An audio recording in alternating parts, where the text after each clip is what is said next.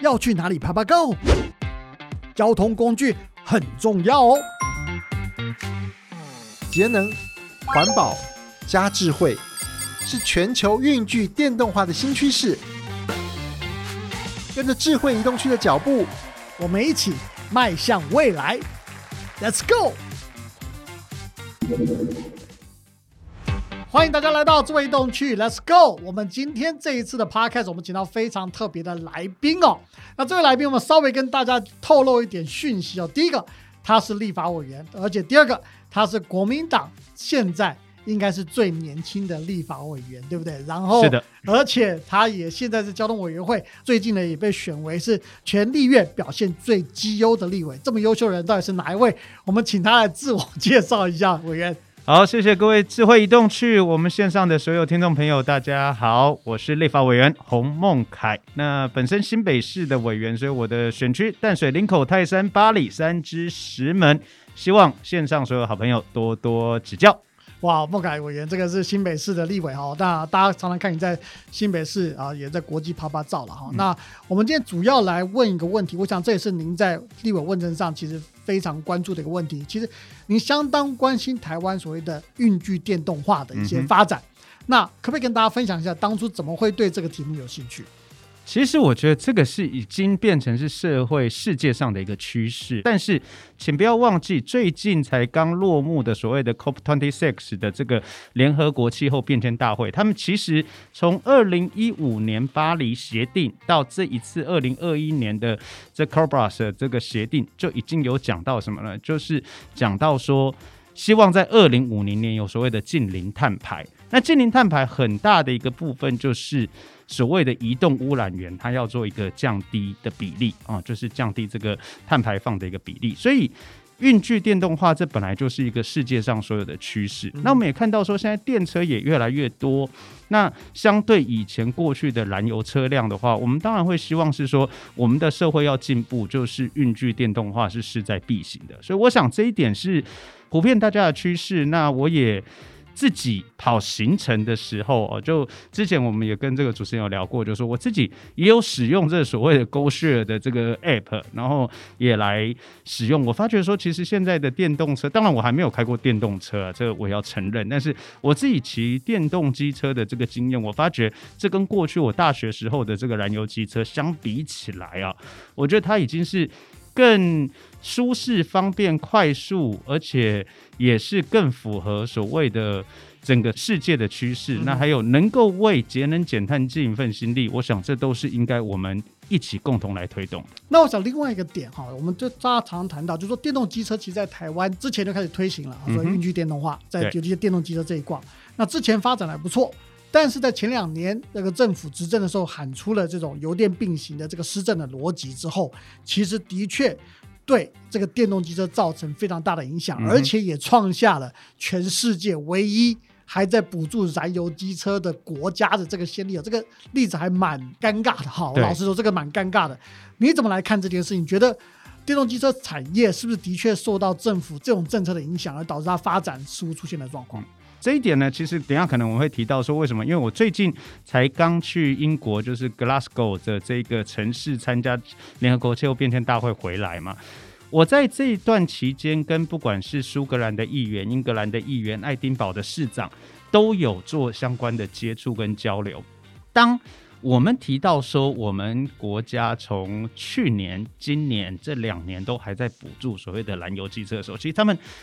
露出一个很不可置信的表情，他们会觉得说：为什么我们还这样做？那后来是同行的这个团长，等于是环保署的副署长去解释，是说：哦，因为我们是要太旧所谓的二行程的机车，然后来换所谓的比较新的、比较节省能源的燃油机车，但是。对于他们其他国家来讲，他们觉得是不可思议，因为怎么会现在还有人用行政部门跟公务预算来去补助所谓的燃油机车，而不是电动机车？所以这第一点，我先讲是说，其实完全不符合现在这个世界的一个趋势。那第二。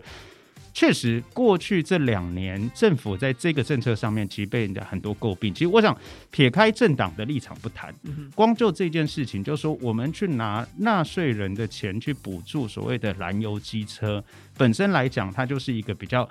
开倒车的做法。嗯因为毕竟全世界各国没有这样的补助，有补助电动机车，有补助电动机车，是因为电动机车、汽车这个产业是还正在起步，其实它的技术还有持续精进的可能，而且它还有很多无限发展的可能，所以说它要去做一个起步。但燃油汽机车其实非常的成熟了。我们也认为是说，应该要多鼓励大家搭乘大众运输系统以及相关的这个配套，而不是只是在这个燃油机车、汽车。好，委员，你刚刚谈到一些就是在补助上面的一些状况哦。嗯其实您之前在前几个礼拜的确咨询了环保署，其实就谈到这个问题。嗯哼，那也就是在所谓他们预计规划啊，媒体报道，在二零二二年的所谓的机车太旧办法里面，其实做了一个巧门。它在淘汰的部分呢，就淘汰出二行程机车、老旧机车这边呢，它提供补助金两千块，但是不限制你怎么用。但是它并没有承诺啊，或者还没有讲到说，它在未来如果淘汰旧的机车，在换购新的机车这个部分，所谓我们就是太购的这个部分，它还没有承诺嘛。那您那时候咨询的状况是怎么样？可不可以跟大家分享？他怎么承诺您的？其实当初他的承诺就是讲说，因为我们要求的是二零二零跟二零二一年，其实有一个，如果说太购换机车，太购换成是燃油机车有补助，电动机车有补助。那当时我就问说，其实补助燃油机车这件事情，就是一个跟各国家来讲都是一个开倒车的一个做法，也因此环保署。非常严正的是，先讲就是说，绝对没有再有所谓的换购机车、换燃油机车的一个补助的部分。但是没有错，就像您刚刚所提的，它现在太旧就已经有先有两千元的补助，这个是媒体现在曝露出来的。但如果说你没有一个足够的诱因的话，其实以现在的这个整个市占率来说，相对还是会大家可能选择燃油机车会多于这个所谓的电动机车。有可能啊。所以另外一个部分就是太购如何能够淘汰了机车之后换所谓电动机车，能够有多一些补助。那目前它是有这样的一个方向，只是到底多少金额，目前还不确定。所以这一点也是我们持续要求，是说还是一样。如果说既然政府有这样的一个政策方向的话，你就应该要有足够的诱因跟足够的力道，才有可能往这个方向推动。那所有做的这些事情，其实都是为了我们二零五零的近零碳排的这样的一个目标来迈进。好，所以我想现阶段来说，当然环保署他们持续在做开会的讨论，那我们也持续来追踪。预计十二月中会把相关办法出来。那我想这也是过去这段时间大家都在执行的时候一直要求的一个方向。我们也希望环保署真的能够从善如流，也确实到时候出来的时候是让消费者、让民众是真的有感的政策。那之前有一个补助，他们叫做新购嗯的电动机车。简单的说，就是说你第一次买，如果就买电动机车的话，政府到底会给你多少的补助？后来因为政策的关系调整呢，他把这个补助拿掉了。可是的确在一般民间，尤其比较年轻的族群，其实他们从小受到的教育都是说，他要节能减碳，他希望能够做到电动化。可是当他们长到十八岁要买人生第一台机车的时候，他却没有办法享受到这样的这个补助。其实很多人觉得是非常的可惜。您怎么看在电动机车，尤其新购的这个方面，这个补助，您的看法如何？我觉得对于政府，它在预算的分配上面，其实就有两个主要的功能啊。一个就是它的政策方向，一个就是引导民众去配合政策方向。所以一样，我们先回过头来，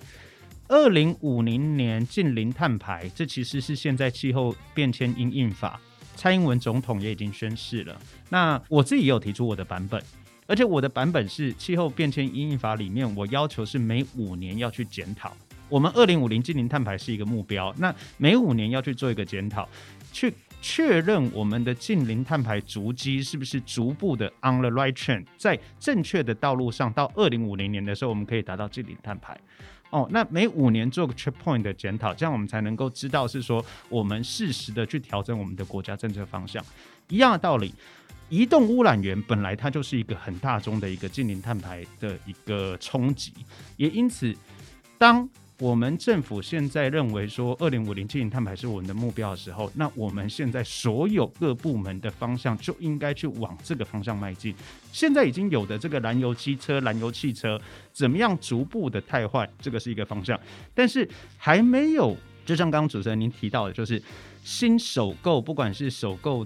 机车或首购汽车的人，尤其是十八岁，我刚考上大学哦，很兴奋，我就知道人生要有第一台机车，因为我自己人生第一台机车也是十八岁，我上大学之后才买也。是嘛，对不对？没错，所以说我当然会希望是说政府给我一个足够的诱因，让我能够在燃油机车跟电动机车里面做一个选择，而且我选择的是符合现在政府的方向，以及能够减少碳排的一个运具哦。所以说。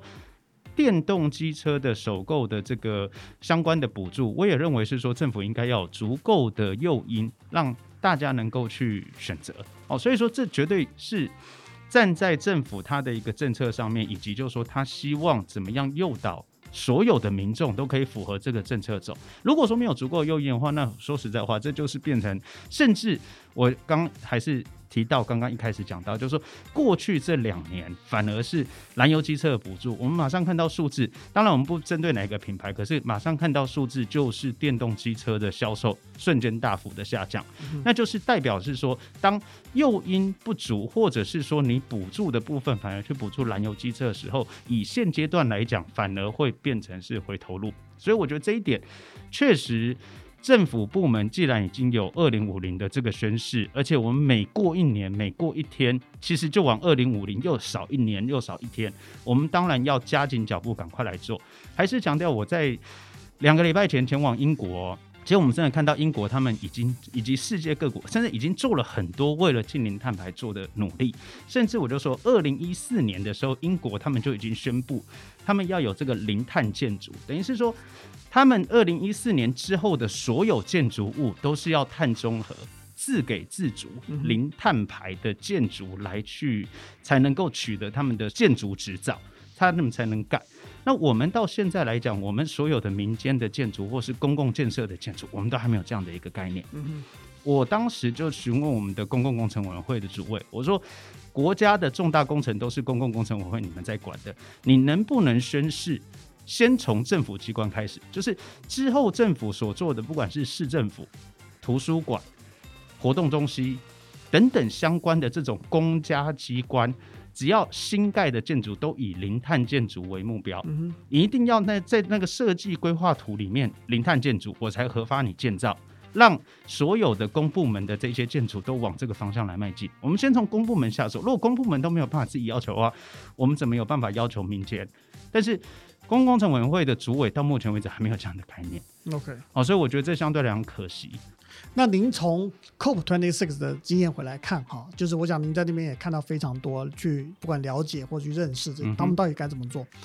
跟台湾的这个比起来，您刚谈到了一个各个部门部会之间还都，我们不说 T B 九这个字很难听了哈，但是事实上是不是这样子？哈，就是说大家并没有一个专责的个。更高的位阶的单位来管这件事，是不是跟国外的状况其实是不同的？我还是一样拿英国来当例子。嗯，英国在二零一九年，他们的首相宣布了，他们要做一个十年的计划，他们叫做绿能产业革命。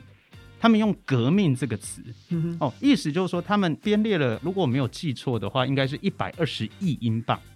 一百二十亿英镑，十大面向，从能源面、运具面、交通面、环保面、建筑面，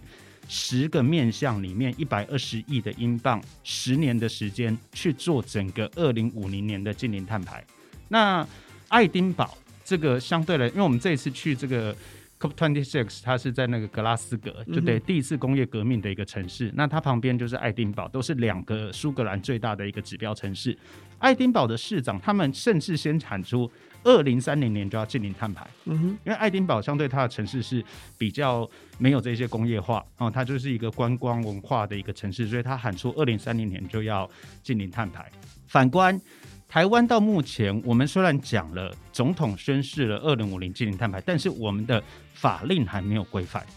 我们的气候变迁阴影法现在都还是，如果说各位听众朋友有兴趣的话，现在去查我们的气候变迁阴影法，也就是现在的温管法。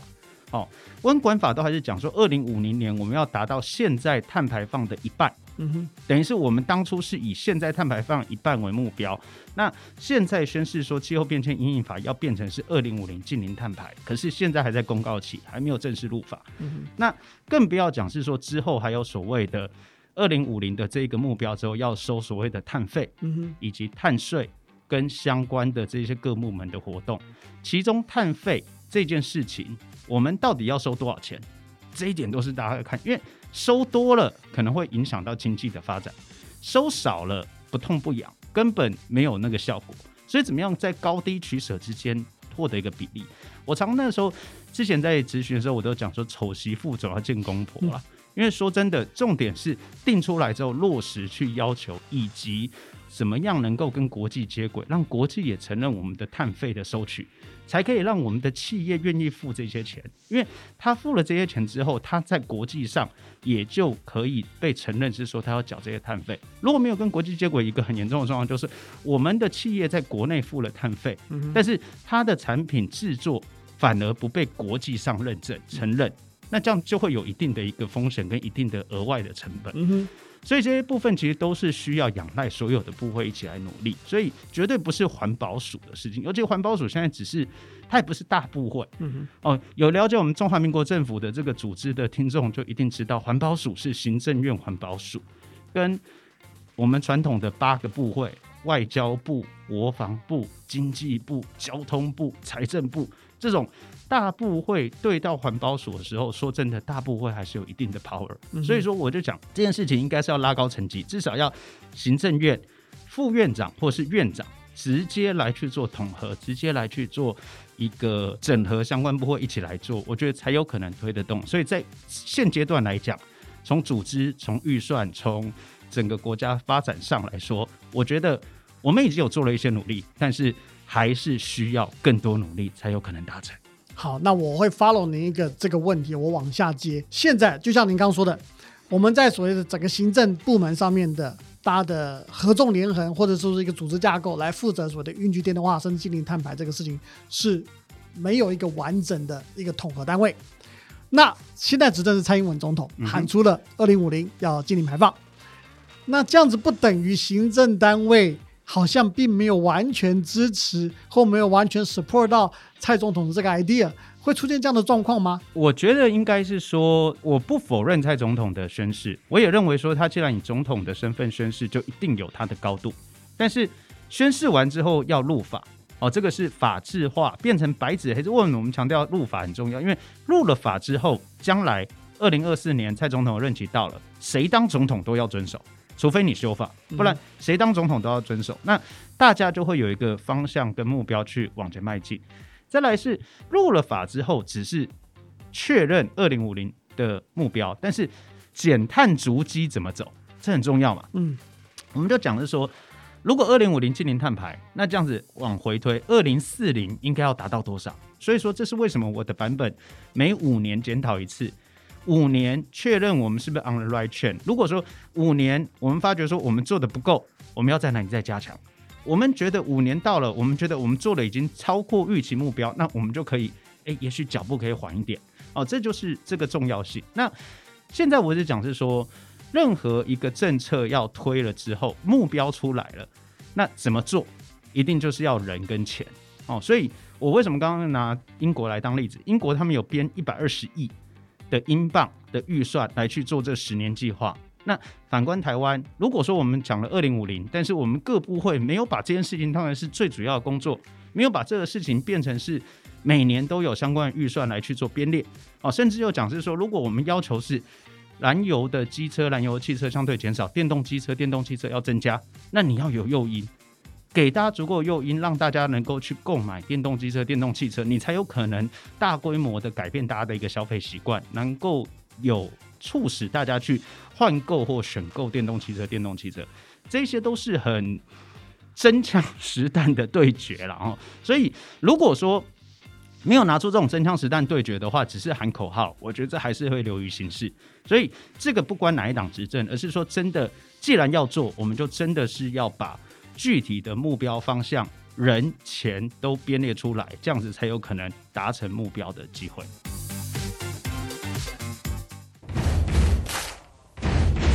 好，现在来到我们的直球对决单元了。那到我们的这个单元里面，我们会从网络上找一些哎哪一些网民想要请教嗯这个委员洪文凯委员的一些问题嘛？哈、嗯那当然，我想第一球要投出来了，你准备好了吗？没问题，我是一个三十一年的始终兄弟象迷，所以绝对可以接任何球。然后，恭喜你们 兄弟象终于总冠军总冠军了哈。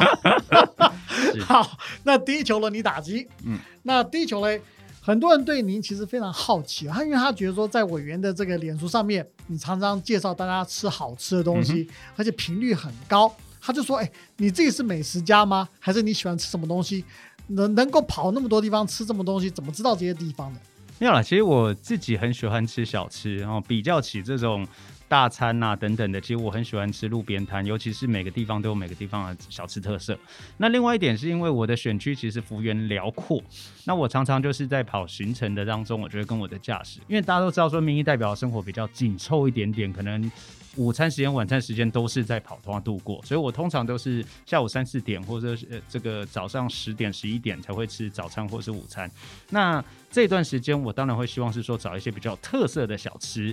去吃，那也拍照，那也打卡上传，也推荐分享，跟大家说我的选区里面有那么多好吃的小吃，请大家都可以来用新台币把好的产品给下架。我想这也是。身为公众人物的一个附加价值啦，透过我的脸书，让更多人知道我的选区有很多的在地美食，OK，那这个成效目前结果怎样？还不错。还不错。对，而且很多的乡亲都会跟我分享回馈说，哎，有看了我去吃什么东西，然后就会知道特别好吃。像譬如说，像我自己就特别讲，像淡水来，不要只是说吃阿给，嗯其实淡水也有几家这个欧阿米爽蛮好吃的。像泰山也很有趣，泰山因为它是一个比较长期早发展的一个地方，而且泰山的在地人很多，所以泰山的大肠面线摊的比例非常的高。我没有仔细算过，但是我们差不多这样绕，至少泰山有五十家，四十到五十家的大肠面线，嗯，它比例非常高。林口是一个新兴城市，所以说林口的在地小吃没那么多，嗯但是林口有很多特色，譬如说像林口，你在林口提到拉面，绝对不是日式的拉面，而是台式的那种 Q 弹有劲，油面那种吗？不是不是白不是油面。白面那种，就是阳春面，但比阳春面更 Q 弹有劲 OK，的。这个叫做林口的台式拉面。那如果说是这个林口，或者说喜欢打高尔夫球的朋友，嗯因为林口附近有很多高尔夫球场，常常会看到打完高尔夫球的这一些企业家啦、老板啊，他们就开着他们的这个名贵的车，但是就会聚集在林口街上的一家很知名的牛肉、羊肉拉面店。就会跟所有人大家就一起排队，所以我觉得这就是很有趣的一个现象。那我们也透过我们的脸书去把这一些在地的特色都分享给所有的脸书上的粉丝们，大家了解。嗯，我想这真的很多人把你的脸书当做美食这个鉴赏团哈。嗯那另外一个，你刚才提到立法委员的生活其实非常忙碌，嗯很多朋友也在关心，尤其网友说，哎，他常常看到你除了在立法院问政外，也要出国访问，好，然后还要在社区里面爬爬走，好，你怎么来兼顾你个人生活跟公务的生活？很难吧？怎么做到的？所以我真的很感谢我的太太了。说真的，因为可能很多朋友也知道，说我现在有两个宝贝女儿，我一个女儿两岁十个月，一个女儿一岁两个月。其实他们两个都还小。那尤其是我的老二，就第二个女儿，她是从这个我当选之后才出生，所以说其实确实没有那么多的时间陪伴他们。嗯但是我尽可能的就是在行程跟行程之间的空档，我会跟我太太有个默契，比如说太太可能会带他们出去哪里吃饭。那我就在行程跟行程之间的空档，我就赶去那个餐厅陪他们吃饭。吃完饭之后，玩两三个小时之后，我可能又要再赶行程，我就离开。那太太她就一肩扛起这个照顾的责任。那当然，我的爸爸妈妈跟我的岳父岳母他们也都还年轻，所以他们也都有些时候会帮我们来看小孩哦。所以不管怎么样，我觉得能够让我持续的二十四小时都担任立法委员的职责，然后责无旁贷的持续往前冲，帮乡亲来努力，这不是客套话哦。可是真的很感谢我的太太。愿意给我最大的支持力量，让我无后顾之忧的往前冲。啊，这我想这个听起来真的，如果少夫人听到这句话，应该多少会觉得比较欣慰一点了哈。其实真的很了不起啊，这个太太这边整个维持整个家务的这个部分。好，那另外啊，您刚刚讲了，其实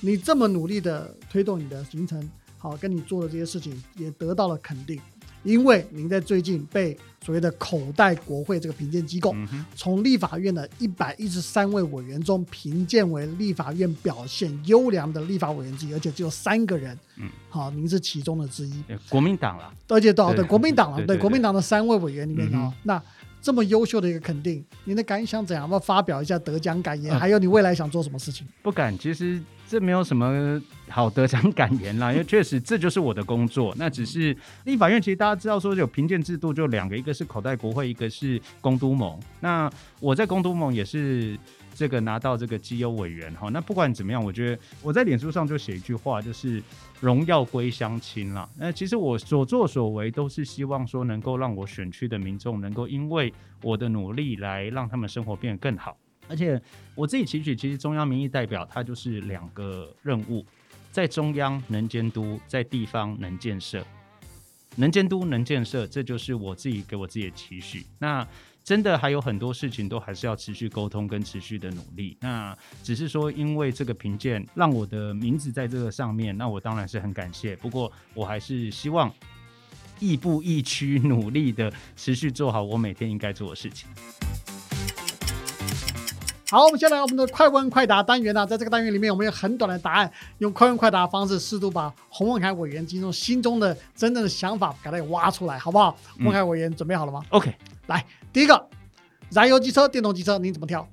嗯、我现在会挑电动机车，因为我现在就只有电动机车 APP 嘛。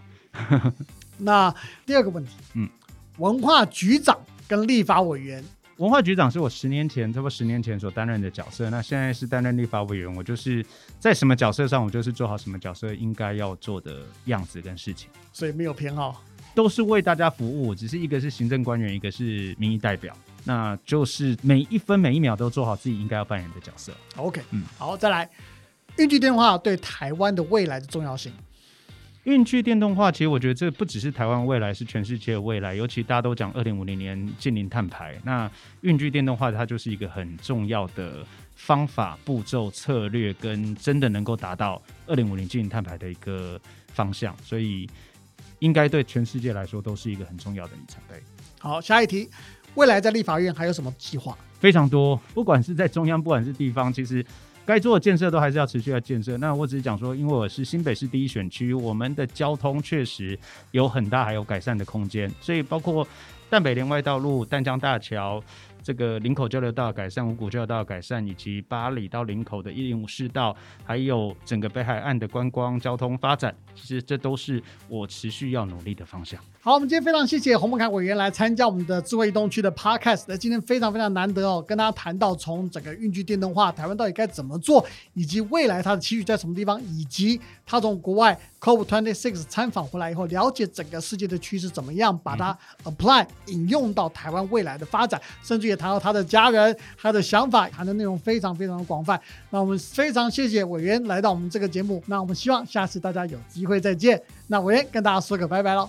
好，谢谢大家，也欢迎大家如果有任何想法或问题的话，持续都跟我联系，可以上脸书搜寻洪孟凯，就可以搜寻到我了。好，谢谢孟凯委员，大家拜拜。